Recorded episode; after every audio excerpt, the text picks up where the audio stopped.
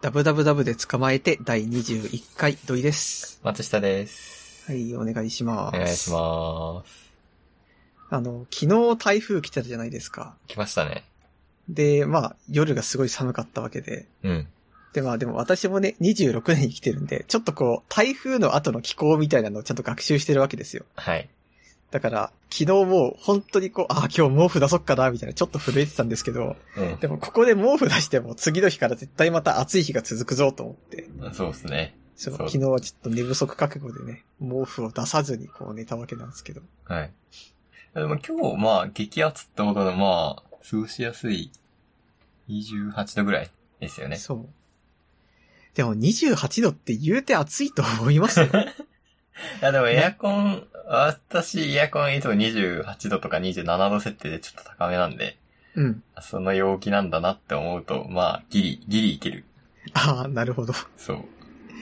いや、でも言うてなんか皆さんこう、気温に対してこう、本当は思うとこあるでしょって私は結構思ってて、うん。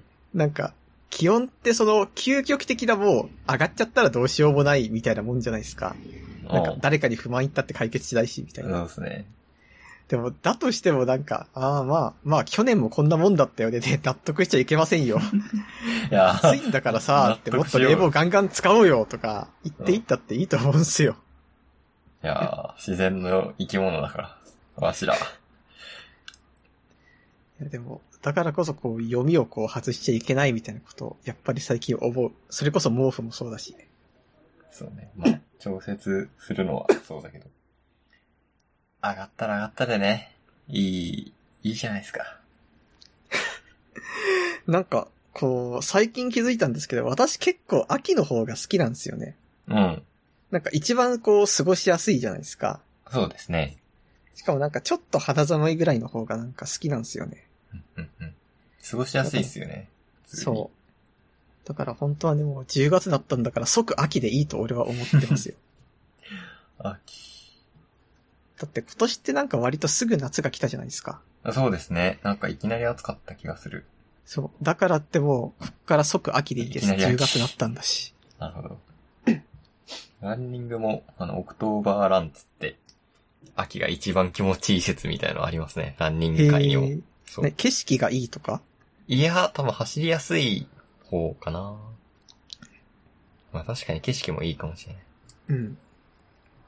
そういえばあの、 うちの地元でランニング大会があった時に、ランニングってかマラソン大会か。はい。なんかコースが、あれ最後海だったんですよ。海岸沿い。うんうん。でもうちが地元日本海側なんで、まあ日本、あの、普通に風がめっちゃ強いんですよ。はい。でまあ塩害を防ぐための柵とかがこう、つけられてるんで、うんマジであの、柵の海側だから柵の外側ですよね。うんうん。で、なんかめっちゃ風が吹く中、 なんかランナーがこう、あれ、ハーフマラソンだから、あのコースで大体は5、6キロとかを走るわけですよ。そこだけで。うんう んだからめちゃめちゃ辛そうで、なんかこのコース設定ちょっと間違ってないかなって、 嫌なコース割と思ったんですよ設定ね。すね。そっか、日本海側って風が強いのか。 そう。あんま知らないんだよな。日本海側あんま行ったことないから。なんか割と風が強いし、うんなんか全体的にこうどんよりした空気が、あの関東圏よりありますね。へー。あとはまあ、なんか割とその日本海側の歴史みたいなのを見ていくと、なんか沿岸との戦いみたいなのがガンガン出てきて、うんうんうん。割とこう、なんか一生懸命木を植えて沿岸を防ぐとか、そういうのがなんか地元の地域史として、絶対みんな習うような感じになってるんですよ。ありますよね、地域 史。私のところはあれですね、見沼台治水公園の、あの、治水の地域史でしたね。へー。そえ、うだねなんかそれを作る苦労とかがあるわけですか、やっぱり。あ、そうですよ。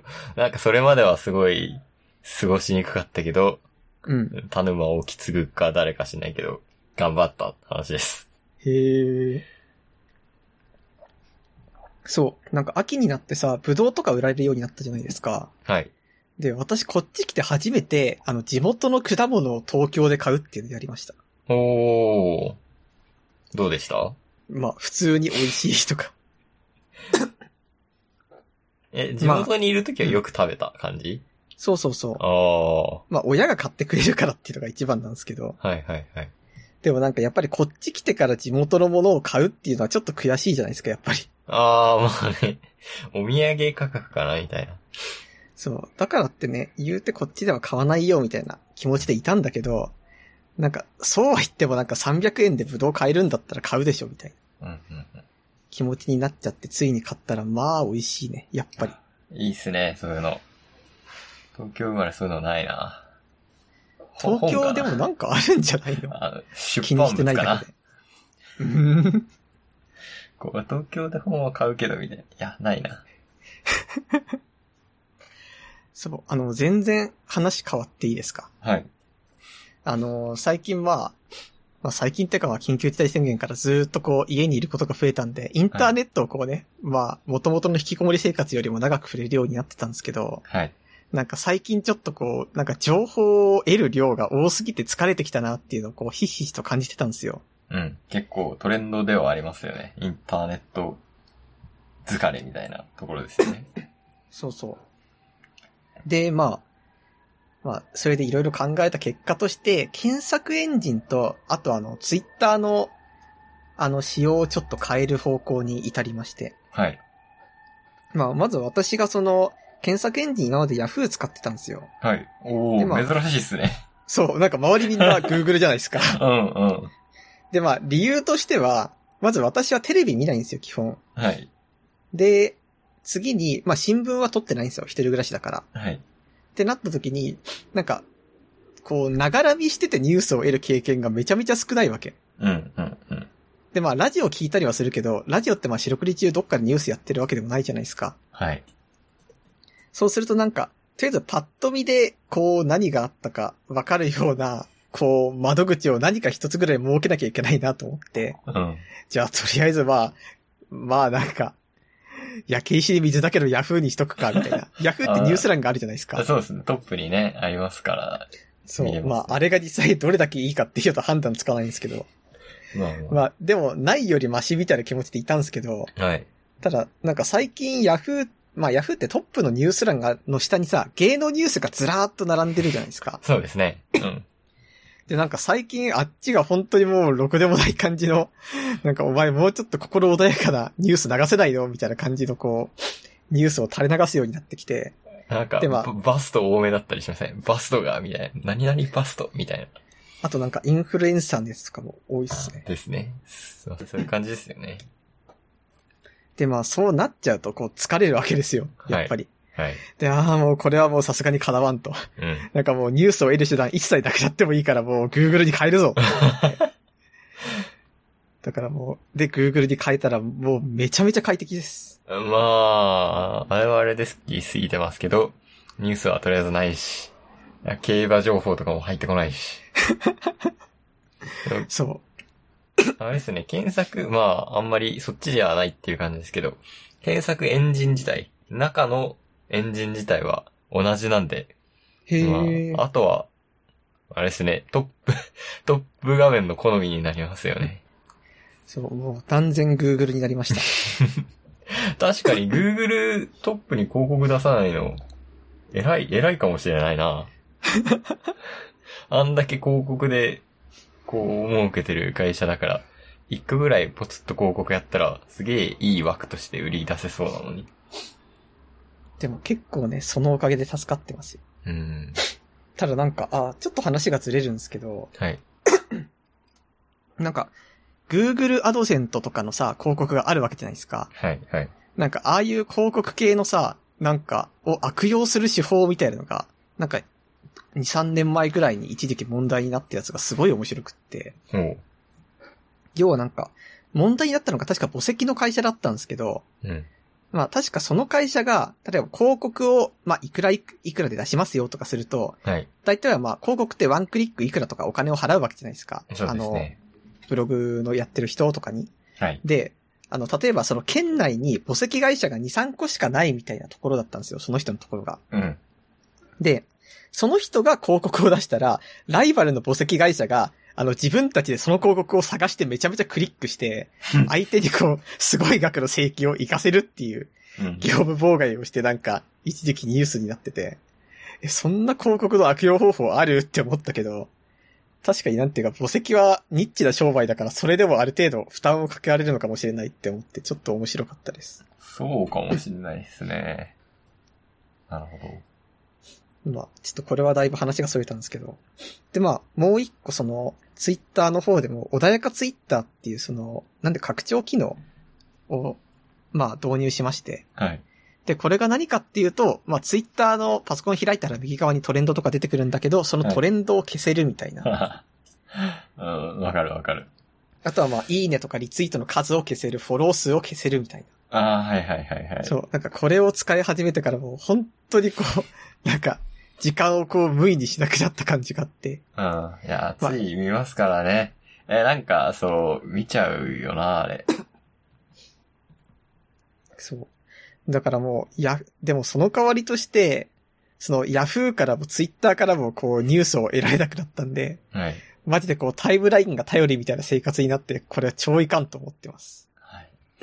私もあんま、いかんともあんま思ってないですけど、あの、Google Discover ってあるじゃないですか。使ってます ?Google Discover。私使ってないっすね。あと、そう、なんか、携帯で、まあ、Chrome とか、あと、ホーム画面の左とか、まあ、携帯によって出る場所違うんですけど、Google Discover, Discover を超見るようになっているので、へなんかえ。すごい偏ってる気がするんだよな、やっ ぱ。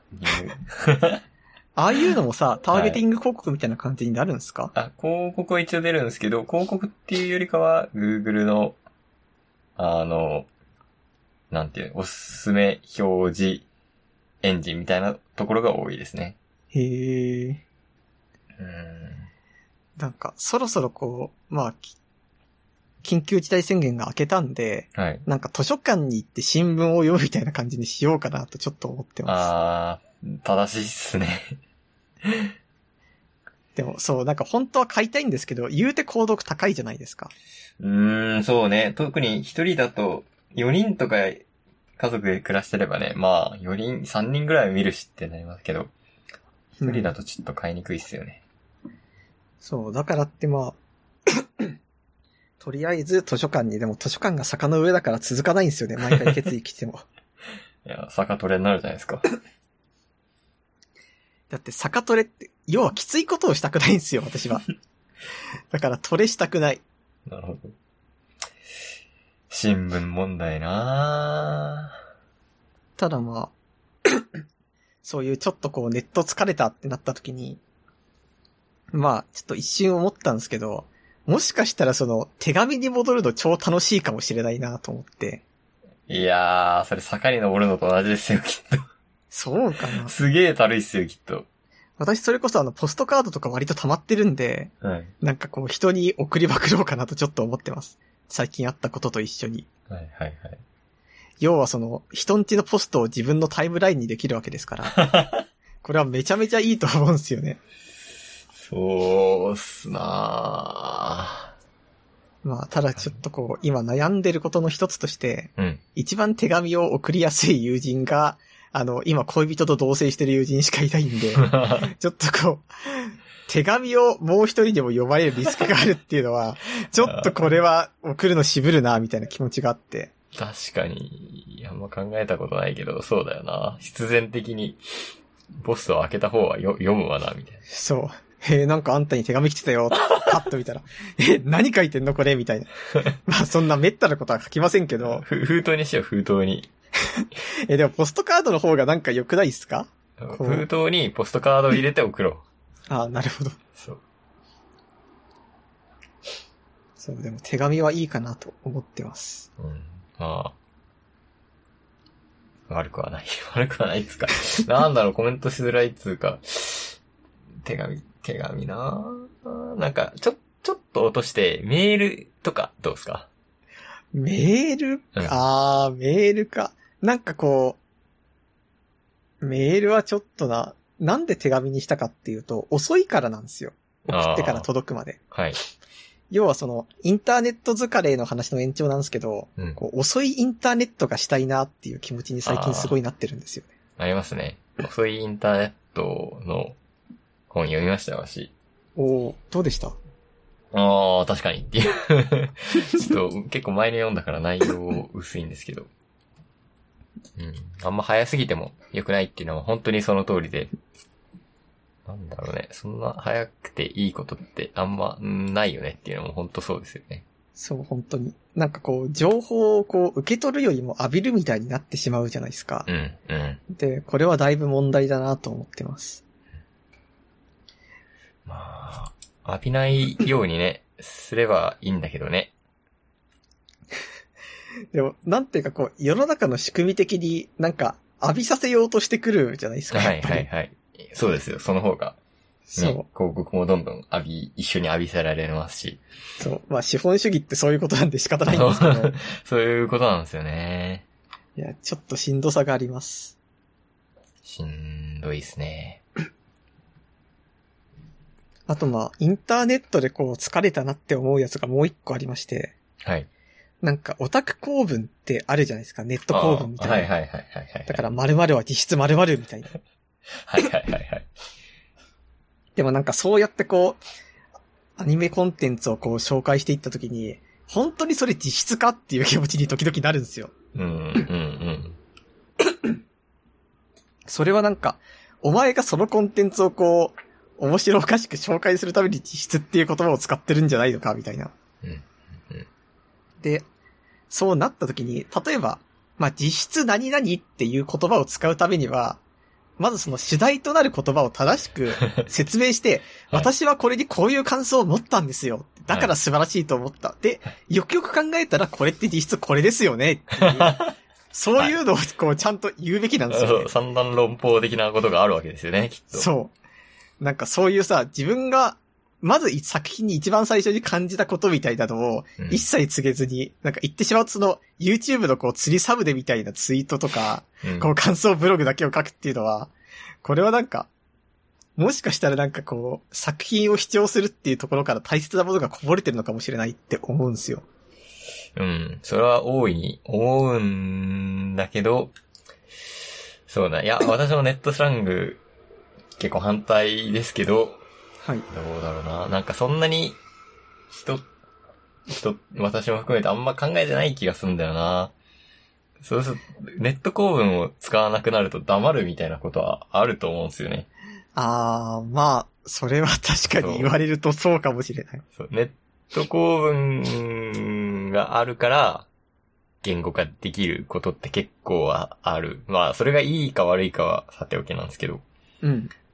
それがあるから、どうだろう。本当にね、なんか、 うーん、なんか有名なネット公文、なんか例ないですか有名なレッドポ、有名な、有名なってよく使うネットスラングないですか俺はネットスラングを使わんからな。愛してるんではい。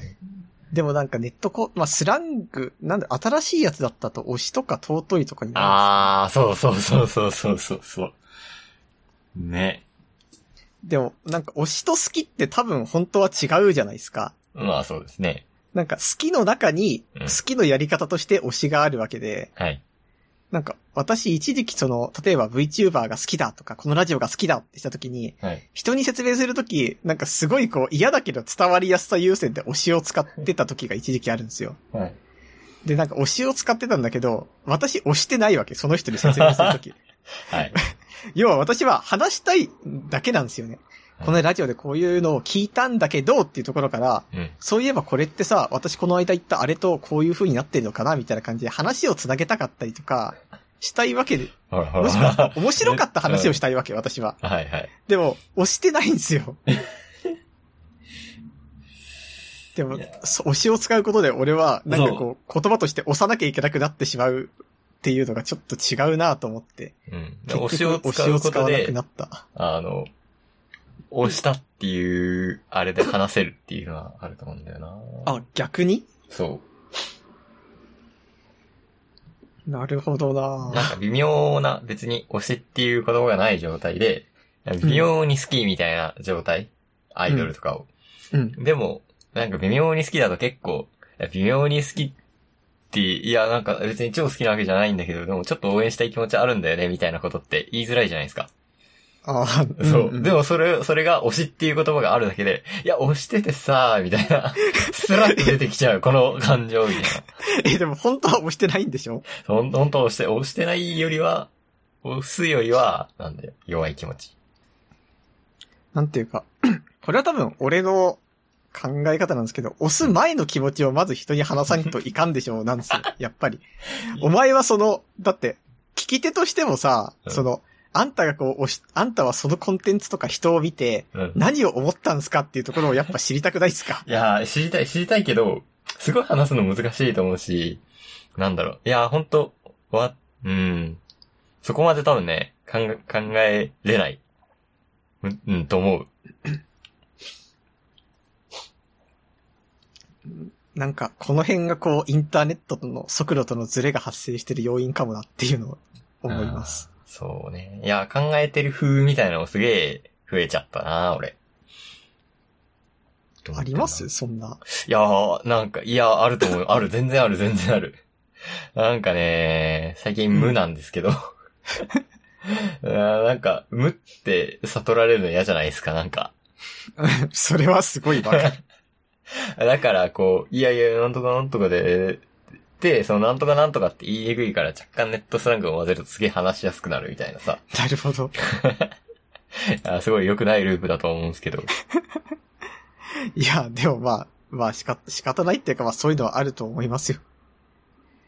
こでもなんか、この間、またちょっと話が変わるんですけど、なんか友達が書いた小説を読む機会があったんですよ。うん。でまあ、まあ読んだら当然こう感想を言うわけじゃないですか。うんでまあ感想を言うときに、 ここまで考えて書いてないかもしれないなっていう感想まで浮かぶわけですよ、やっぱり。はい。だって作品受け取るってそういうことそういうことじゃないですか。はい、はい、はい。この作品の意図は高校であるって言っても全然違うよっていうのは当然たくさんあるけど、それはそれとして感想を言うっていうのは俺が感じたことを言わなきゃいけないと。はい。だからこれ、だからその友達に感想として、これってこういうのを主題にして、これとこれを合わせてるんだよね、みたいなことを結構なんか長文、感想みたいなのをバーって言ったら、はいいや、そこまで考えてなかったけど、でも、なんかそうも読めるってことはまあ、いい小説になるかもしれないね、みたいな話が落ち着いたんですよ。うん、うん。でもこれはなんかすごい大切なことだと思っていて、うん、うん、うん。なんでかっていうと、少なくともその作品を見た上で、上で、俺がその今までこう自分の中に蓄えてきた知識によって、それを解読して読解してこう伝えるっていうそのプロセスができているわけで、はい。そこでこう間違っていたとしても、文章から読み取れるものを俺は読み取ることができていたんだから、うんうんうんうん決してそれは間違いではなくて、なんか、でもそれ、だからそれでいいと思うんだけど、でもこのことについてこの間またちょっと考えたときに、なんかやっぱりブログ的な楽しみ方なのかもしれないみたいなことをちょっと思ったんですよね。うん、え、ブロギなんて、 ブログ的なブログ、はい。なんかこう、140字でこう、何かしら推しがっていうのがあって、 これは、この先はこれが根拠となってこういうのを表していて、だからこう繋がっていてすごくいいみたいな。はい。なんかそういうこう、長文をこう、言っていきたい気持ちの方がでかいんですよね。いやーもうまさに遅いインターネットですよね、本当なんか、こう、180字流れたことを、流れてきて、それはもうの、脳死でこう、こう判断していくじゃないですか。はいい、悪い、いい、悪い、みたいな感じで。そうじゃなくて、もうしっかり読んで、で自分でしっかり書いて、なんだろう、新しく問いを立てていく、みたいなことの方が、絶対せ世界は広がるし、豊かになるし。だよな。いや、わかってるんだ よ。わかってるんだけどな昔どっかのさ、大学、あれ、早稲田だったかな慶応だったかで、このアニメの講義やってる時期があったじゃないですか。学外の講師読んで。はい。で、なんかその、ああいうのとかも出てみたら、こう、その人なりの正しいアニメ視聴とかを学ぶのかなって思うと、ちょっとだけ興味があるんですよね。うんうん例えばなんか、それこそさ、アニメの感想を書いてくれ、書いてきてっていうお題が出た時に、うん。はい学生がなんかこう、140字で開業するレポートを書いてきたら、君これツイッターだよとか怒られたりするのかなとか、うんあとはなんかこの、アニメのこの、キャプ、これをキャプチャとして出すときには、ちゃんと出典を出して、みたいなことをう、んうんなんかそういうこう、遅いインターネット的な講義が行われていたんだろうかって思うと、いやでもちょっとだけ見て、あの、なんか潜ったりとかできたらよかったなって思います。確かにな。でもね、もうなんか今更ツイッターをやめたからといって、その思考を捨てて、あ、すごいゆっくりした、お遅い、 うん、しっかり考えるようになんねえ気がすんだよな、もえ、でもさ、う。うん。。なんか時々そのラジオとかでも君は本の話をするわけじゃないですかはいはいはい。で、なんか、あれをしてて、なんか、爆速インターネットから離れられないのはなくないって思うんですけいど。やーどう、どうだろう。もうちょっと危ういかもしれん。 爆速インターネットの世界に慣れすぎたのかもしれん。ああ、まあね。いや、俺は遅い方に寄ってく けど。ちょっとそこは努力が本当に必要かな。頑張 るわ。ちょっと、そのアニメの感想つながりで、はい。鬼滅の映画だ。 じゃあ、こ、ここまで考えると多分ちゃんと考えてる気がするんだよな。鬼滅の映画を見ました。はい。見ました無限列車編。見てないんですよね。まず鬼滅自体が、はい。あの、イノシシの被り物してる人は人間っていうことしか知らなく て、ああれ、敵、敵だと思います味方だと思いますあれ味方でしょ。あ、味方、そうなんですよ。俺も初めて知ったんですけど、あれ味方なんですよ。うん。そう。うーん、テレビでやってたんですよね。金曜ロードショーだっけ違うな。ああ、土曜なんか、やってましたね。そう、やってたんで、見ました。はい。でね、もう多分ネネタバレしていいですかねちょっと。まあ、どうぞ。あまあ、あの、炭治郎くんはい。が禰豆子を背負っていて、うんで、えーっとね、私もあんまちょっと知識があんまないんですけど、そう。獣の面を被った人はうん。味方。あと、はい善逸っていう存在も味方。はい。で、えーっとね、なんだっけ。えーっと、敵側が出てきて、えー、そいつが、まあ今回の無限列車編の一大敵っていう感じなん ですよ。うん。で、えっ、ー、とね、ちょっと名前をグーティ。無限列車編的。 え、え本当に見ま した見ました見ました見まえ、しなんかまとめサイトとか見てないっすね。た。大丈夫。あファースト映画で見ましたみたいなね。いや大丈 夫です。ちゃんと見ました。敵の名前そもそも出てきたっけな。えー、っと、えー、っと、 あれ、敵も鬼なんですよね。敵も鬼です。で、あ、なるほど、なるほどね。えー赤座っていう、これが思い出せなかった。赤座っていう、まあなんかい夢関連の敵が出てくるんですよ。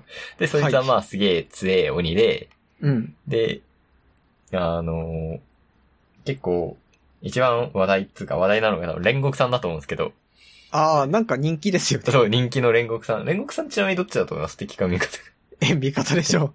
そうなんです、味方な んですよ。で、えーっと、その、超強いスーパー的赤座と、うん。 まあ、基本的には、えーっと、味方の4人がこう、戦うっていううん。映画なんですけど、うーんとね、まあ、見た感想としては、そうだなぁうーん、超率直な感想としては、これが千と千尋越えかっていうのがまず一つ。へえ。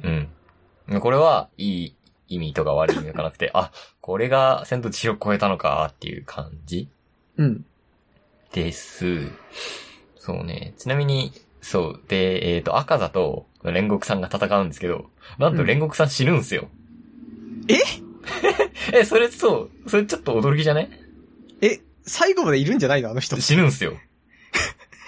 へえ。それそれが初めて知った。そうそうそう。俺も見て初めて知って、わかんない。この後、なんか生き返ったりすんのかなしないと思うけど、うんへ映画の中ではとりあえず死ぬんですよ。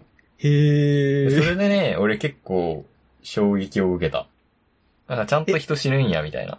無限列車ってさ、うん。鬼滅全体のうちの、な、あの、どの辺なんすか多分、中ほどだと。え、そこで死ぬんだ。 そう。えだってオタクの盛り上がりはさ、煉獄さんはなんか最後まで主人公と共闘するみたいな感じじゃないですかあ、そうなのいや、てか、なんかオタクの、その、なんていうんですかこのキャラこんな話題になってるってことは最後まで生きてるだろうみたいな。あ、そうそうそうそう。でもね、映画中で死ぬんすよ。へえ。それが、なんか、俺たちが見た、こう、ぬるい小学生映画って 人死なないじゃないです か。まあそうですね。そう。ポケモンとか人死なんし、ポケモンもなんなら瀕死だし、うん。死に瀕してるだけで、あれは死んでないですからね。はい。はい。そこが新しいのかなーっていう。へえ。ええ、なんか他の感想はないですか他の感想は、そうね、なんか鬼が超悪、もう超悪の存在なんですよ。もう絶対悪みたいな。へえ。でも、赤田さん、なんだっけあの、新しく首相になりそうな人。岸田さん岸田さん。 岸田さんがなんか、まあいろいろインタビューに答える中で、なんかアニメとか好きですかみたいな。あ、鬼滅の、鬼滅の刃好きだよ、みたいな。全部読んだよ、みたいな話で。あ、誰がキャラ好きなんですか赤座だよ、みたいな感じで、へえ。 なんか、そこで好感度アップしたらしいんですよ。謎ですけど。あちゃんと読んでるみたいな。 そうそうそう。そういうことは、なんだか、そん、うーん、なんだ、その絶対役システムみたいのが、うん。あんまなかったじゃないですか。それそうもで。すうん。いた俺たちのぬるい、 ぬるいアニメ映画の中に絶対役。絶対役員、なんかみんな苦労してますよね。そう、みそうそうそうそう。みんな苦労人であったり、なんだろなんか闇落ちですよね。やっう。ぱそうそうそうそうそうそう。あと、なんか、悪の組織って、例えばロケット団の中でもこう、いいコミュニケーションとか生まれてるわけじゃないですか。うん。そう。そういう感じじゃなかったっていうのが、第二の、なんだろう。こんな絶対悪のシステムが曲がり通っていいのかっていうのが、あ思ったところかなえ赤座、てか鬼って鬼にも厳しいんですか、基本。いや、鬼、鬼側はあんまわかんないんだよな、この映画だけじゃ。鬼はね、とりあえず、この映画ではね、い、うんん。 ?2 匹 ?2 匹ぐらいしか出てこないんですけど、いへやーあんま交流少はな。え、なんかこう、モブ的とかいないんですかモブ的ね、そう、最初に、ボサーって切られて、それでおしまいになっちゃうんだよな。えー、なんか、すごいっすね、それは。そう、そこも、だってそれ、なんていうんですか、アニメの中でもアクションに、まあ、うん。のジャンルじゃないんですか、鬼滅って。アクションもうほとんどね、赤座と戦ってる。え、だって映画って90分と かないえっ、とね、すな、夢の中で、そう、自分と戦うっていうのはあるわ。ああ、なるほど。なんだろう。ネットスラング的感想になってしまったな。うんで、あとね、あと、主人公の、あの、かまど炭治郎うん。がずっと叫んでるのが、まあ、気になったかな。 煉獄さんみたいな。お前らみたいな感じで、ずっと叫んでいるっていう。主人公ですから。そう。っていう感じ。かなちょっと薄くてすいま せん。え、本当に見ました見ました、見ました。いや、ちゃんと見ましたよ。いや、そ、それしか出てこなかったのよ。っていうのが、あの、感想になってるかな。え、なんか逆に確かめた方がいいのかもしれない、じゃあ私 も。はい。え、なんか鬼滅って他の、こう、漫画とかも読んでましたうーんとね、最初の方を読んだ。最初5巻ぐらい読んだ。うん。あと忘れた。ちょっと読んでない。オッケー。あーもうちょっと、もうちょっと頑張って読めばよかったのかな。なんかこう、む、正直その、でも、多分今がこう、鬼滅にハマるラストだと思うんですよ。そうですね。もう終わってますしね。うん。そう。あとはもうアニメを見て終わりみたいな感じだから、今単行本読まないと、例えばこう2、3年後に鬼滅好きになっちゃったらどうしようみたいな不安がちょっとあるんですよね。そう、もう新しい鬼滅コンテンツ供給されないですからね。あの、ま あ、ここから映画じゃなくてアニメは、なんか話題になってましたね。無限列車のまでを書くのかな無限列車の続きを書くのかなじゃあ、アニメ、アニメから行くか。そとうりあえぜず。ひちょっと見て、ちょっと俺、感想を聞きたい、本当に。他の人わ に。かった。じゃあ、じゃあ、ま、同じ条件で、はいき話したいから、じゃあ無限列車だけ見ますね。私はいはいはいとりあえず一回。そしたらね、多分薄い感想しか出てこない気がするんだよなわかった。主人公叫んでるなみたいな。鬼絶対役だなみたいな。いや、でもそれはなんかちょっと薄すぎる気が、ちょっとしますけどね。あとはアクションアクションはまあ、な、ナルト風、ナルトを感じたね、ちょっと俺は。へえ。そんな感じです。なんかさ、うんまたちょっと話がずれるんですけど、あの、東宝ってわかりますえ、東方シネマスの東方ですかあ、いや、あの、シューティングゲームとかやってる、あの、オタクが好きな方の東方あでわす。かんねえなあー、東方ね。東方ね。そうはいはいはい。あ、マリサと。あ そうそうそう。あの、いゆっくり解説とかであおないうじみはいはいはい。してますしてます。そこまで超詳しいわけじゃないです。なんかあれとかもさ、うんその、例えば今、東宝がすごいこう、今東宝が出てブレイクした場合だったら、はい。なんか同じような感じでこう、今ハマっとかなきゃになると思うんですよ、きっと。うん、うん。ただなんか、東宝が未だにずっとこう、次々作者もコンテンツを出していって、なんか、やるたびにこう、オタクがちゃんと流行って同人誌も作ってっていうのは偉いことだな と、やっぱ思うんですよね。うんなん確かか話題になってるものを見るたびに。に。そうね。まあちょっと規模が違うっつうのはあるかもしれない けど。ちゃんと続いてるのはほんとすごいよな。なんかやっぱりその、あらゆるジャンルでその古典枠に滑り込むっていうのは大切な気がするんですよ。うん、うん、うん。でも古典ってもう、枠何が空いてるっていうともうほぼほぼない気がしていて、例えばもう VR チャットだって言ってしまうとその、昔からずっと人気のこうワールドみたいなものってのはもうできてしまってるわけじゃないですか。うん、ある程度みんなこ う、例えば巨大生物を眺めるワールドとか、うん。すごい綺麗なお祭りのワールドとか、そういうこう、なんかみんながこう欲しがっていたワールドはもう基本的にもう全部作られてしまっていて、じゃあこっから先にこう、新しくなんかみんなが来てくれるワールドってするとなかなか難しかったりとか。うん、うん、ってなっていくと、本当にこう、コンテンツ、それこそもう早いインターネットと繋がるんですけど、うん。うんなんか消費速度に、なんか消費速度がこう早すぎるんですよね、やっぱり。はい。いやマジでこう、どうしたらいいんだろう。いやでもどうなんだろうね。鬼滅が例えば、この先なんか、やっぱり続編出ますってして、なんか30年鬼滅が続いた時に、この盛り上がりを維持できるかっていうと、やっぱりわからないと思うんですよ。ーそうね。いやー、いやな、なんでこんな流行ったのか俺わかんねえんだよなーっていう感じかな。なんかもともとそういうのって、よく見見てました。流行りのものとかでも何でもいいんですけど。あー、あんま見てないかもしんないな。ああ。いや、難しいっすね、 そうなると。でも、あ押井守はずっとブレイ。クワンしてますよね、ピース君はあんはま楽。しみ俺はね、俺の中ではね。ただ、世界、世界っていうか、まあ、世間でブレイクしてるかっていうとそうでもないですからね。なんか、やっぱりその、なんだろう、単発ものとか、なん、なん、なんていうんですか、その、思想として一貫性があるものをずっとこう、作、作り続けていくっていうのが一番大切な気がするんですよ。うなんか、古典としているためには。うん。だから、押しバブルが、こう、押しバブルの映画じゃないですか、絶対見たら。そうですね。そう、だからって、 まあ、押しバブルがずっとこう続いてるし、東宝だってまあ、東宝の物語がこうずっと続いてるわけですよ。はい。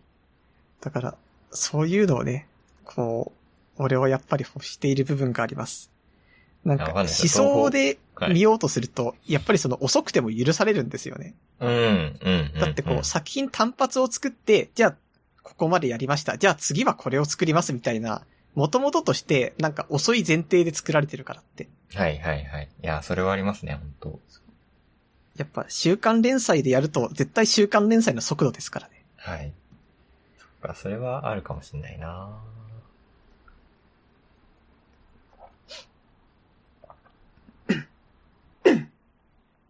まあ、じゃあ、ちょっと、ネタバ、こっちはネタバレなしで話すんですけど、はい。えっ、と、同じように、竜とそばかすの姫も見たおとおいう感じで、まあ、こっちはまあ、あんま話すことはないんですけど、そうね。 まあ、鬼滅より楽しめたっていう。で感想、いろいろ結構言いたいことはいろいろあるので、それは土井さんが、はうーん、見終わった後話そうかなっていうことで。ー、わかりましまあた。個人の好き嫌いになっちゃうのかな まあまあ、究極そうですからね。 究極そうですね。 はい。なんか良かったですかやっぱり。うーん。あ、じゃあ私の中の細田守ランキングをこう言ってっていいですかあ、トどうップぞ。 3。トップ3は、サマーホーズ、うん。えー、時をかける少女、うん。うーん、狼、あの、狼子供おお。です。 あ、入りはしない。入りは しない。なるほどな。見てすぐだけど入らないは割と大きくないですかそう、割と。大きいんだよな。そうそうそうそう。だって、あらゆるものがこう見た瞬間が一番熱いじゃないです か。入りはしなかった。なるほど。そう。でね、鬼滅ってすげえ登場人物多分少ない気がするんだよな。どうなんだろう。映画ではすごい少なかった。あ、でもさ、それはちょっと、映画単発か、続きものかによるかで、ちょっと違うからあれなんですけど、うん竜とそばかすはね、すげえ登場人物多かった。そへれえを。言っとこうかな。この多さがね、なんつうか、うーん、なんでここまで多いんだろうっていうのはね、あるんだよな。え、サマーウォーズよりは少 ない。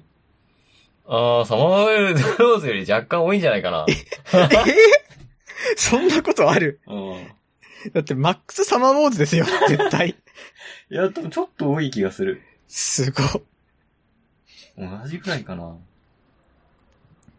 えーちょそれはなんか、面白いかもしれない。いや、まずちょっと見て、こっちも、ちょっと見終わったら感想言いましょう。わかりました。そう、なんか緊急事態宣言がまあ明けたじゃないですか。はい。開けまそう、明けたからってまあ、まあ明けたからもう何でも OK ってわけではないにしても、ちょっと映画、り。祭り行こう ぜ。しようもう開催しよう。花火とかやろうぜ。はいいやでも本当になんか映画とかはちょっと行こうかなという気になってます。そうですね。開けてどうすか、な、なんか、開けたらしたかったことってあったはずじゃないですか。えー、馬刺し食べに行くとかです。ああー、いいね。馬刺し行きましょうよ。あの、板橋のやつ行きましょうよ。あー、そう、あそこ行きましょう。はい。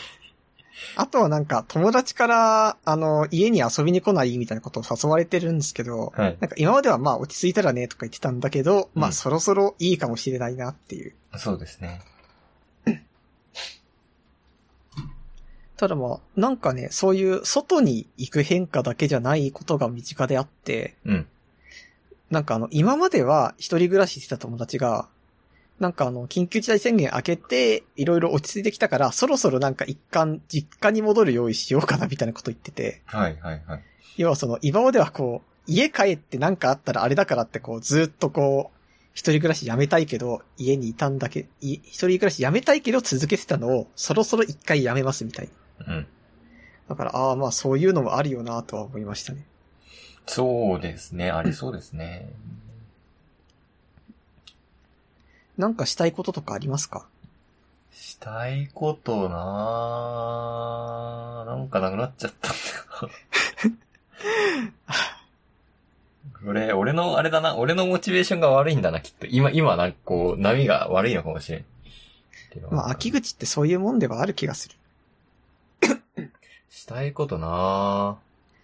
なんかまあ、出社が始まるので、うん。えっ、と、週、私は週3行くことになってるんですけど、うーん、そこでなんか、 なんかするかっていう。いやー、なんか、こ、挨拶では、でもこれちょ、ちょ、ちょっとこう、安全にだけど飲みに行こうよみたいな話はするけど、心の中では、うーんって思ってるっていう、ダブルスタンダードな感じがある。まあ、仕方ないっすよ、それは。やっぱり。感じ。そういえばさ、なんかあの、それこそ意欲が、みたいな話だと、やっぱりその、継続していないと意欲が衰えるみたいなのはある気がしていて、はい。それこそなんか、同人即売会とかが、規模がこう、やっぱりがっつり減ってるわけですよ。うん、うん、うん。だしなんか、緊急事態宣言とかも終わったし、 じゃあみんなするかってしたら、じゃあ元の数みんなが同時にするかって言ったらきっとすらない人もいるんですよね。そうですね。そそうね。なん割か途切れちゃったっていうのはありますよね。う、あります。それ2年って大人の2年でかいわけ ですよ、やっぱり。そうですなんねか。同人誌をこう見境なく買ってくれる層ってやっぱ大人なわけで。はい。で、なおかつ、例えばあんま興味ないけどとり、てかあんま人気ないけどとりあえず参加するサークルとかの本まで買ってくれる人っていうのはやっぱりそういう層なわけですよ。うん、うん、うん。でもじゃあ、そういうある程度大人の人が2年間一切そういう機会が与えられなかった場合に、同じ意欲が再燃するかってしたら、おそらく再燃しない気がしていて、そうですね。これは作り手にも言えますよね、きっと。なんとなく参加してた人がもうなんとなく参加しなくなるみたいな。はいはいはい。ってした時に、なんか、やっぱりこう、自転車最初の一こぎみたいなのを、今からもう一回頑張る。みんなが精度で頑張るって、果 あたしてー、なほんんかどんと、だけ大変だって。ほんとそれが必要な気がする。でもなんか、不景気だし、 あお金もないし、みたいな。みんなね、自転車の一こぎしなきゃいけないんだよな。俺も含めて。そう。やっぱ祭りかないやでも祭り。そんな祭り好きだっけパレードしようぜ、パレード。 あの、前ちょっと言ったかもしれないんですけど、はい。あの、なんだっけ、えっ、と、歴史の動画、えっ、と、なんだっけ。すげえ出てこねえ。あ、えっ、と、 ちょっと待って。あ、もうダメ、ダメになってるな。あ、映像の世紀。あ、うん。映像の世紀を見て、あの、歴史に立ち会いたいっていう話をしたじゃないですか。うんうん。そそれを、まあ、ちょっと求めてるんで、はい。こうね、パレードと かしてもらえると、この時歴史が、みたいな。そのパレードって外線的な意味のパそう、レー外線的なやつ。そうそうそうド。外線。 えーでそう。も、そう、終戦パレードみたいなやつ。どんな外線がいいんですか、それ。 どどんなのがいいだろうなやっぱ国を挙げてやってほしいですね。え、なんかコロナに打ち勝った記念みたいなやつそうですかそうそうそうそう。わーって、岸田さんがこう手を振ったりとか。 そうそうそうそうそう、オープン会のね。なんか映像の正規地中にだとそれだとやっぱり狙撃されそうな感じがありませんかちょっと。ありますね。へえまあでも、祭りは実際ね、花見とかしたいですね、やっぱり。そう。いやー、晴れとけで言う晴れがちょっとね、なかったので、晴れていきたい。ああ、あと私はあれ行くかどうか迷ってます。アニメの、あの、それこそサニーボーイっていうめちゃめちゃ面白いアニメがあるんですけど、はい。そのサニーボーイの、あの、この間放送が終わったんで、監督のトークショーがあるんですよ、今度。へで、まあ、行っていいかなって、まあ、行けなくてもツイキャス配信があるんで、ー。まあ、どっちか行こうみたいなことを思ってますね。ああ、俺あれ行きたいな。あの、新国立美術館である、庵野秀明展へえ。がちょっと気になってるかな。新国立美術館でや るの立そう。あ、新、新国立博物館あれちょちゃんと調べよう。あのえ、すごいですねだけ覚えてるんですよ。あの、なんでかっていうと。それ、安野だからでしそょう。 いや、なんかそういう感じで文字ってやるみたいなんで。あなるほど。そう。えーえーと、そうあ、何こ展示するんだろうね。えっ、とね、国立新美術館だ。うんうん。あ、合ってました。あの、なんかこれまでの絵コンテとか、へあえ。とウルトラマン像とか、何に影響を受けたとか、語ったみたいですよ。そうなんだ。なんかあの人のコンテってさ、紛失してるのいくつかなかったっけあ、あると思いまなんすか。会社の関係とかで。ああ、あると思います。えーどのぐらい集まるんですかね実際見てみたくはある。そうそうそう。あの、安野秀明から話聞けるとしたら何がいいって言われたら、私不動産運営とか聞くかもしれない。 そう思ってるんですよね、あの人。そうい。や、普通に気になりますね。なんか普通に会社のなんか売り上げの足しにできるだけの不動産を持ってるって考えると、すごい上手いはずなんですよね、きっうと。ん、うん。で、なんか、インタビュー、そのインタビュー見ました。なんか、こう、8年間ぐらい映画が出なかったわけじゃないですか。うん。その時に不安とかなかったですかって聞かれた時に、 あの、いや、その不動産で利益はあったので、みたいな話を聞いて、ああ、いいなって思った。 いいなと同時に、まあそうですね。どうしてそうなったのかちょっと気になりますよね。やっぱり思うところが、これからの時代不動産だとかあったんですかね。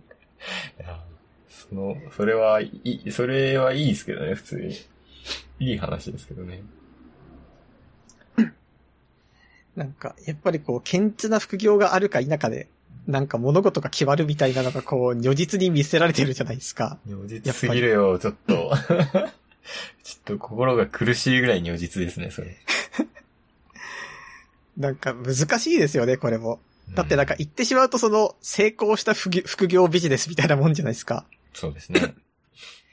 でもなんか、かといって、そう、そうなんですよね。安野秀明が例えば副業として成功してるからって、じゃあ安野が YouTube のこう副業 CM 見て、俺もこれからは副業だって思ったかっていうと思ってないじゃん、絶あり対ま。すね、きっと。うんなんかそう思うと副業って本当は広告とかじゃなくてきちんと資格の勉強とかしてから取るものな気がするんですよね。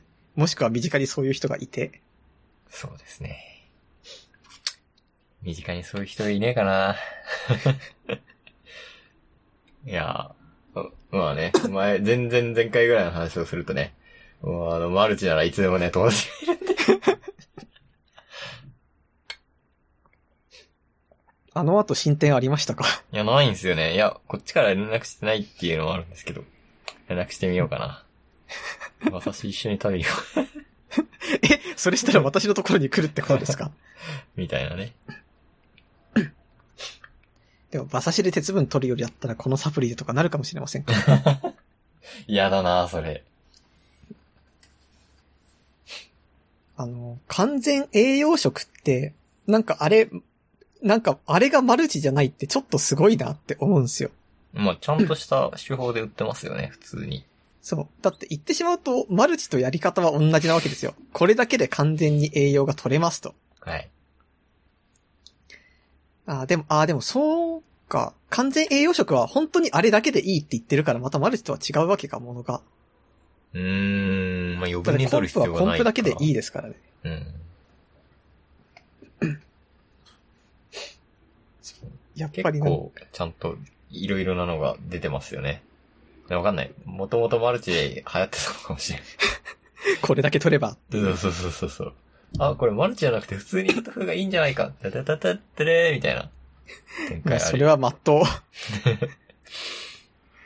本当にそうだったらね、素晴らしいことだと思います。うん。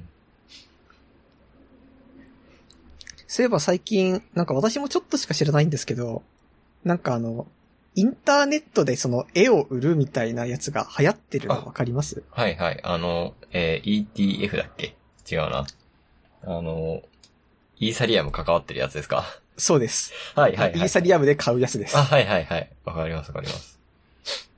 そう。だからってなんか、ああいうのとかを見てると、なんかちょっと自分もなんか書いてやってみようかなっていう気いになやり、ます。俺一個出しましたよ。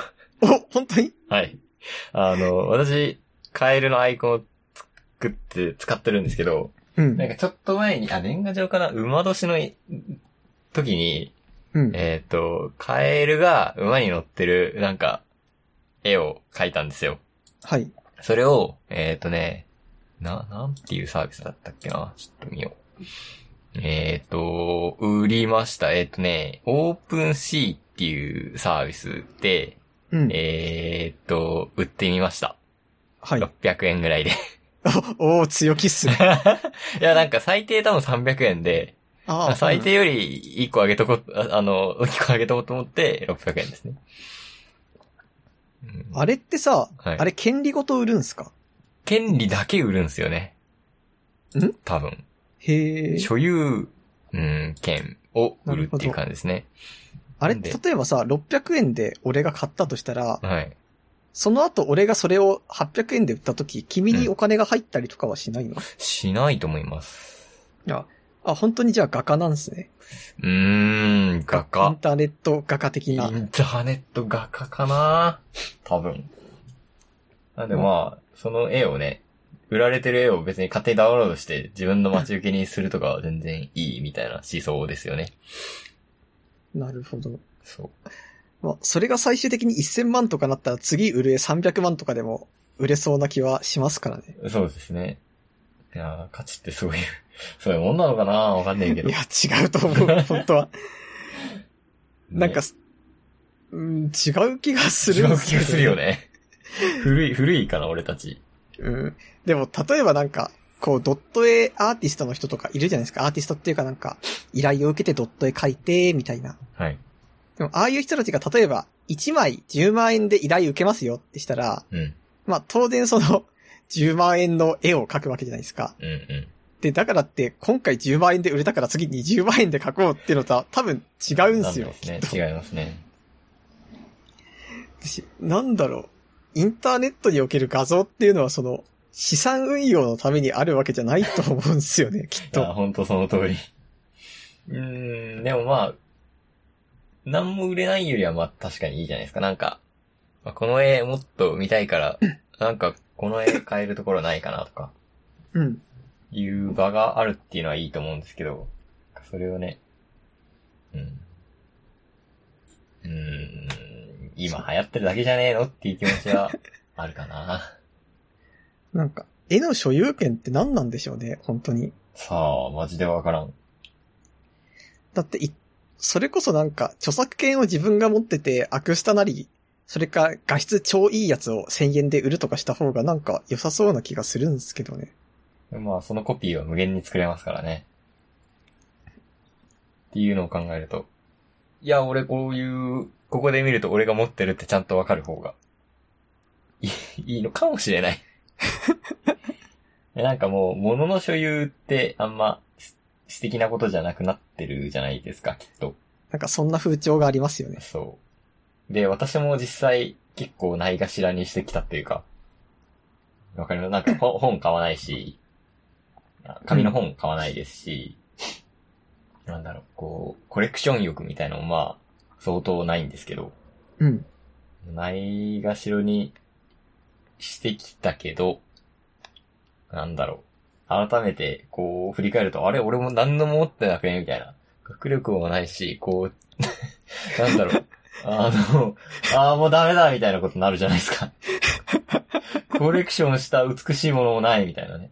なるほど。そう。あ、でも、あの、実際、物は手元になくても、こう、所有権 が私のものにあるっていうものが、この、これ俺が持ってるんだぜっていうものがあると、ちょっといいのかもしれないのかなっていうのの続きなのかなっていう。うん。なんか、ちょっと聞きたいことがあって、はい。例えばその物を所有しないみたいな感じで言った時に、はい。例えばそれはなんか、後々壊れたりすることを考えて所有しないんですかそれとも所有自体に意味を見出さないんですか所有自体に意味を見出さない方が強いかなへえ。 なるほどな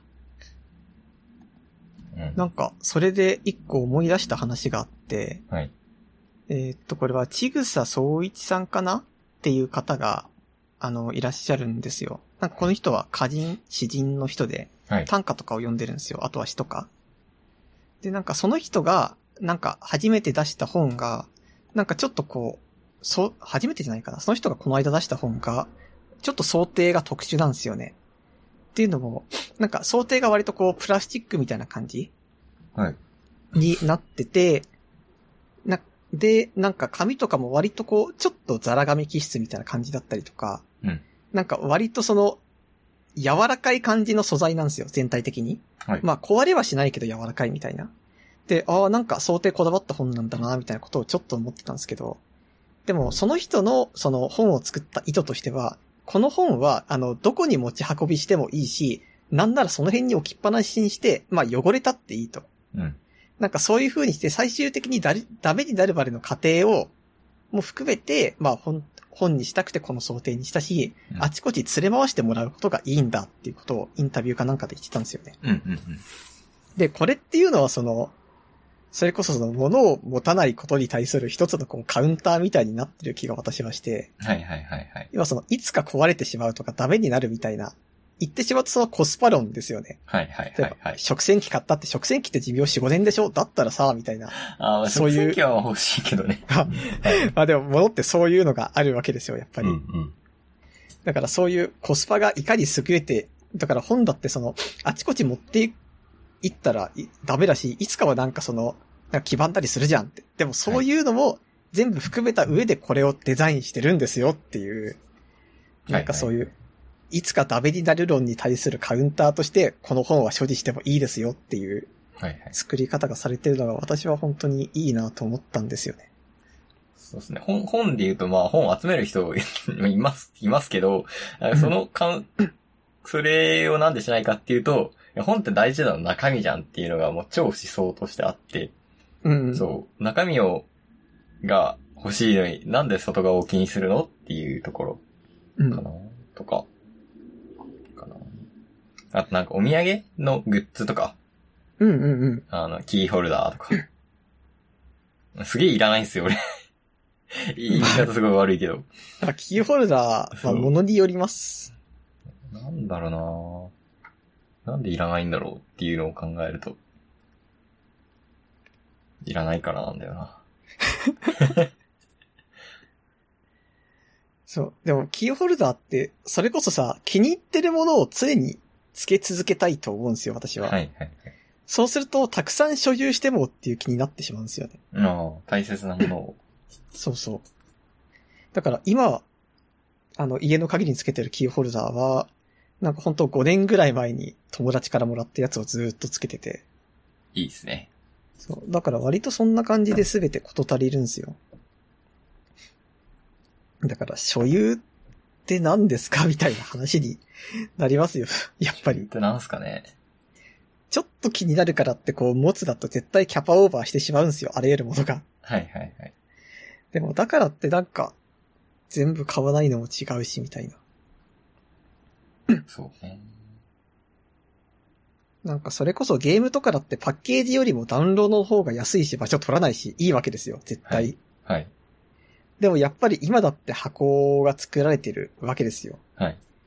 でも、もしかしたら多分、まあ、箱のメリットって多分今一番大きいのは、あの、店頭で買買うと特典がつくとかそういう風になっちゃってるんですけど、はい。多分それだってあと10年ぐらいしたら、多分、あのー例えばソフマップでダウンロード購入の券を買うことによって特典がつきますとかに、あると思いますよ、本当に。そう多分そうなっちゃゃうわけで。う。はい。でも、その箱に入っていて、箱自体にその一つのコンテンツとしての、なんか重みがあったり工夫が施されてるっていうのは、絶対そのデザイナーがいるんだから確実に存在してるわけですよ。どのコンテンツにも。はいはい。でもそういうのをこう、なんかおざならにしてしまうっていうのが俺はやっぱもったいない気がするんですよ。うんそう、もったいないの はね、ちょっと最近分かってきた。あ、もったいないかもなっていうのはね、ある。それどうをだし続けると何もなくなっちゃうぞっていうのは ね、そう、警告としてありますよ。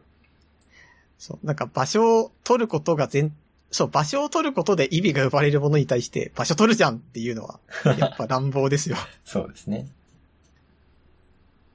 いやいつか流れ変わるのかな変わるかもしれん。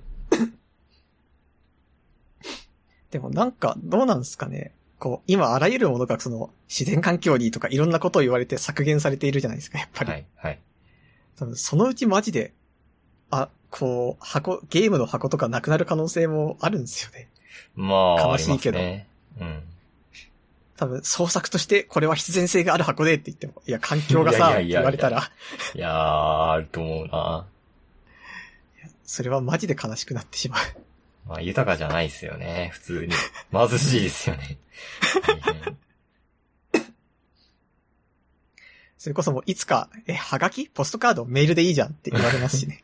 そうそうそういや。そんなコストかけてらんないんだけど、みたいな ね。いや、どっちが豊かかっていうのは、まあ、あるよな。でも、例えばさ、なんか今コスパ最強みたいな感じで、なんか安くていいものの波が来てはいるじゃないですか。うん。でもそうなってくると、その安くていいものってこう、あらゆるところが出していくわけですよ、どんどん。うちはこれがいいですよって。はい。でも逆にその、いや、安くていいものってして大量に作ったら意味ないじゃんみたいな、変なヘイトが溜まって、逆にすげえ、高くていいもの自体が来る可能性とかってないんですかねって。ょっとあるんじゃないですか、やっぱ。なんか、そこは、そっちで広がってって、格差が生まれるんすよ。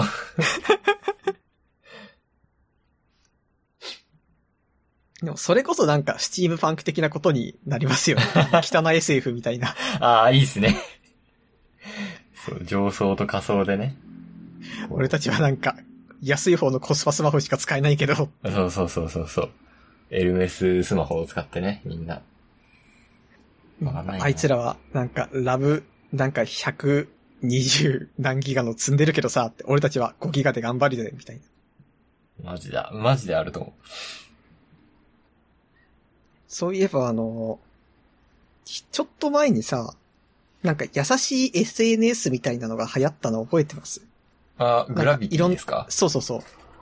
で、なんか最近あれの広告を見たんですけど、うん、あれ広告めっちゃ出てきませんそう。なんか、でもあの広告でグラビティを誘導するための言葉としてなんか、誰かに認められたいみたいなのが書いてあって、なんかグラビティってそういうのをこう、なしにする SNS じゃなかったっけみたいなことをちょっとなん思かいました。ね、そう、なんか認め合いたいみたいな感じですよね。そう。使ってないんでわかんないんですけど、そう、広告はね、確かにめっちゃ出てくんのよ。なん、なん、楽しいのかな、あれ。 認められたら素敵、素敵やん素敵かな。素敵やんやってみるか。なんかやっぱりこう、どうしたって資本主義の中でやっていかなきゃいけない。やっていかなきゃいけないんそだうね今のとこよ。ろそれが最善っぽいですからね。あと多分、生きてる間にあんま変わらなそうっていうのはありますけ どね。うん。いやー、難しいよ。生存、生依存戦略だよ、これ。ああ、そうだ。あのー、うちの地元のことをこの間調べてたら、はい。なんかうちの地元石油作れてるって聞聞いてちょっと笑っちゃい ました。そうなんだ。なんか一応日本も石油が出るんですよ。はい、はい、だはい。からこの間新潟かどっかで、あの、薄い石油が出て困ってるからため池に溜めてるみたいなニュースがあったんですけど、はい。なんかうちの地元も昔田んぼに石油、すっごい薄い石油が出て、へえ、ーこれもうどうしようもねえじゃんっていう、田んぼ一つダメにしちゃったっていうニュースがあったんですけど。 でもどうやら、あの、うちはちゃんと、あの、海側の方で石油をや、少量だけど作って、うん、なんか売ったりとかしてるっていうのを知って、知って割と驚きました。あれっすよね。よく、あの、日本の石油は、あと40年、あ、世界の石油はあと40年でなくなる、学校みたいなやつですよね。そう。じゃあ、技術の発展により、あの、もっとちょっと深いところとか薄いやつでも取れるようになったから一生40年が続くっていう、やつの一個の出口として、出て、で、取れるようになったっていうこと。まあ多分、いやでも結構昔からやってたみたいなんですよね、それは。へだから多分なんか、たまたま薄い石油が田んぼから出ただけで、ら、うん。濃い石油が出る場所もあるっぽいみたいな。へえ。でもなんか、ああ、それこそあの、石油とか出してる国の方が、なんかこのままだと俺たち、本当に40年を真剣に捉えてるんですよ。産油国はガチで。 はい、はい。だからなんか、あの、これからは太陽光でやってくるみたいな感じで、いろんなとこに勉強しに行ったりとかしてるみたいなのを、この間読んで、なんか、ああ、やっぱり真面目に考えてるんだなって、一言ながら思いました。そう、でも、いつまで40年なんだろうは本当に気になります。いやー、いずれ、果てが来ますからね。さすがに。本当に急にさ、どっかが、うんあと30年ですって言い出したらみんな本当ビビりますよね。減今ったぞ。 50年になってるらしいですよ、日本の報告だと。へえ。なんならちょっと伸びたっていう。ただ質量保存の法則がありますからね。そう、いずれはなくいなずる。れはなくなる。石油。まあ、でも石油製品ばっかりですからね。うん、そうね。ここから全部竹とかになっちゃう、笑っちゃうけどね。え、スピーカーとかも全部うんもちろん竹 ですよ。あの PS4 とか PS12 とか竹でできてますよ。かえ、ポリエステルの服、服とかなんかそういうのもなくなるわけですかもちろん、こう、自然由来のあの面とかでできてますよ。プレステルはもうちょっと遅くなっちゃって、ダメ、ダメになっちゃって、作れなくなっちゃったんで。でも手術室とかのさ、あの、なんかカバーとかが竹とかでさ、ガラガラガラガラってやったらすごい不安になりませあんもちろん竹です。あの怖木っですてかならりますよ。いやそうなってくると。なんか、水資源とか言うけど、やっぱ石油資源を持ってた方が強いかもしれないですね、今後は。そうですね。俺はまだ、世界はあと10年だけど、俺は50年持ってますよ、みたいな。まあ生きてるうちにはなくなんなそうですね。まあ、きっとね。いやー、俺は世界のこう、世界の歴史の転換上にいたいんだけどな。石油、ラストです、みたいなさ。はい、フォト、終わりかー、みたいな。こっから竹かー、みたいなところに。 そんなテレビ中継やってるんです か最後の一滴ですみたいな。そうそうそう。いや、まあそれあったらちょっと見たいっす見ね。たいよね、そう。でも多分それの前にさ、なんかマジで石油採掘ブームみたいな、なんか最悪なブームが来ると思うんですよ。そうねなんかマジでその太平洋とかのど真ん中でこう、石油プラントを作るみたいな。もう最後の一滴よね。それはなさそうと。なんなら埋まってる場所は分かってるけど、あとちょっと技術が進めば、掘れるよ、みたいな状態みたいです ね。エンディングいきますか。エンディングいきますかダブダブダブで捕まえて。はい、エンディングです。はい。なんか、最初の頃の話に戻るんですけど、はい。なんかあの、自粛期間中とかにさ、なんか、筋トレしたら自粛の憂鬱さ消えます、みたいなことをすごい流行った時あったじゃないですか。ああー、ありましたね。いや、うん。ありました、あでりました。まあ、私の友達とかも筋トレしてる人はいるんですけど、はい。そういう人って自粛前から筋トレちゃんとやってるんですよ。やっぱうり。ん、確かに。いきなり始め、めいきなり始めて、一定数いるだろうけど、まあまあ、ちゃんとやってる人は前からやってた人ですね、きっと。そう。だからそうなってくると、マジでなんていうか、そうい、筋トレでメンタルが回復する人っていうのは、こう、趣味を見つけることが上手い人っていうところに最終的に行き着くと思うんですよ。うん、うん、結局なんか筋トレっていう一つの趣味があることによって、うん。うん、なんか、あの日常的に張りが出てくるみたいな話であって、うん。別にその自粛期間中に世の中のパズル全部クリアするぞってこう毎日毎日ジグソーやってても、多分同じようにメンタル回復すると思うんですよね。そうですおそね。らくは。そうだと思います。だからそうなってきた時に、なんか、何々は全てを解決するみたいなやつ はは、ちょっとこれは問題があるなと思う。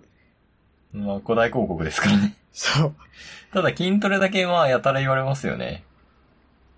もし実際インターネットやってる人間筋肉ないからじゃないです か。それはあるかもしれんな。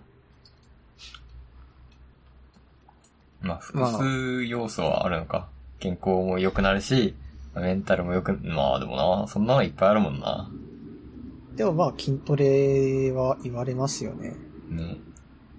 別に、そういえ登ば山なだんかっていいよね。登登山だってさ。ああ、登山は実際いいと思いますそ。う。その、登山でも全然いいと思うんですけどね。筋トレに、まあ手軽なのか。あとはなんか、多分筋トレ、てかインターネットでそういう筋トレワイワイ言ってる層がもしかしたら都市部に集中してる可能性とかないですかなんかインターネネットをそんなトレンドに、トレンド入りさせるぐらいにガンガンやってる層が、ある程度都市部に集まってるみたいな。ット。まあね、普段から体を動かしては、特に、特段筋トレっていうこともないしな。で、デスクワーク、オフィスワークみたいのが多い都心部っていうのはあるかもしれない。実際筋トレいいですけどね。 ここにもいたっていう。まあ実際聞いてると楽しそうではありますよね。うん。なんなかんか筋トレの、まあ、動画を見ながらやるっていうのが最近楽しいんですけど、どういうことそれあは。の、あ、筋トレをやってる人の動画をこう見ながら一緒にやるみたいな。へえ。え、それこれ結構スタンダードだと思ってたんですいけやど、、初めて知りました。 YouTube でさ、何のトレーニングみたいな感じで、一緒にへえ。やるんですよ。ちょっとそれは知らない世界で した。まあでもどう、映画の同時視聴とかと同じですよね、言ってしまうと。うーん、っていうよりは一緒にやなんるみたいか、なあれと同じですよ。あの、NHK の今日の体操みたいな感じ。ああ、そう。あの、お手本をまず見るっていう。 なるほどね。そうそうなるほど。まあ別に私は多分あれですね、筋トレよりだったらなんか美術館行ったりとかの方がスイッチの切り替えになります。そう多分なんかそれこそ思考を切り替えるなんですよね。あらゆることに関して言うのが。はい。こうずっと家に行ってこうダラダラダラダラ同じところを回るんじゃなくて、みたいな。うん。じゃあそのために何かっていう話で。やっぱそうなるとこう遅いインターネットですよ。やっぱり。自分で考えなっていう。なんかその、トレンドで左右されるな、みたいな。目指すか、トレンドに左右されないやつ、何か。いや、本当に大切だと思います。結局その、だって誰かの、だって筋トレで人生変わった人は、筋トレで人生が変わるまでの、変わるっていう精神をこう、作るために二十何年間生きてきてるんですよ。はいはいはい。だから、そういうのを全部こう自分がコピーした上で、なんていうんですか、その、筋トレやって改善をしたっていうんだったら多分、そうだなって思うけど、現実問題それはできないんですよ。やっぱり。はい違う人間ですから。はい。なのに、その筋トレとか、そういう、まあ皿洗いとか家事をしっかりそうするとか何でもいいんですけ ど、なんかライフハックだけを持ってきて、うん。なんかあらゆる問題を解決しようとしても、多は分い誤差がどっかで生じるんで、生じますね。で、なんか、そういう、で、その時々で、じゃあ今度はなんか犬の散歩毎日行きなさいとか、うん。猫飼ってみろとか、あとはなんだろうな。なんでもいいんですけど、あ、ボートやれ、やれとか、登山やれとか、はい。なんかその半年刻みでいろんな人の人生が変わった体験をインストールしていくよりだったら、やっぱりその自分だけのこう、ライフハックみたいなのを、とか趣味を見つける方がね、やっぱいいです。まあ確かにね。筋トレが最終じゃないですからね。手段ですからね、筋トレは。筋トレして、手段じゃないのか、もまあでも趣味でもありではありますからねう。。そう。筋トレやった人々がどこに向かうのかっていうのはちょっと気になりますね。あそういえば気になってることが一個あるんですけど、はい。まあ筋トレってやり始めたら筋肉がついていくじゃないですか。はい。でもそれってさ、例えば、まあ毎日10キロ走ったとしたら、最終的に10キロ走る分の筋肉しかつかない時期が訪れるじゃん、絶対。まあまあまあ、そうでしょうね。そうなった後っていうのは、はいあの、維持だけの生活が続くんですかそれで満足できるんですかどう、うーん、人による気がするな。フルを目指してる人は、もうちょっと、速さを上げて、10キロ、ん速さとか距離を伸ばして、フルを目指すとか。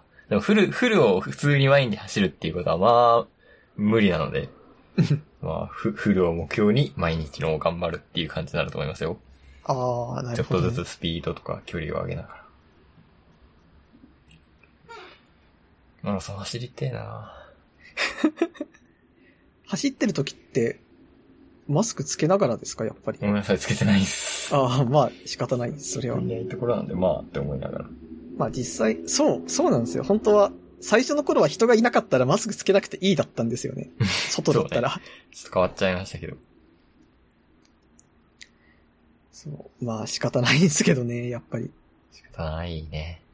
まあそれも徐々に良くなっていくでしょうということで、はい。メールアドレスを読みます。はい。えーメールアドレスは、だ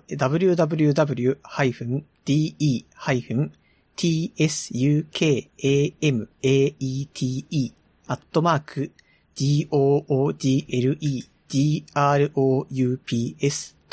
googlegroups.com です。はい。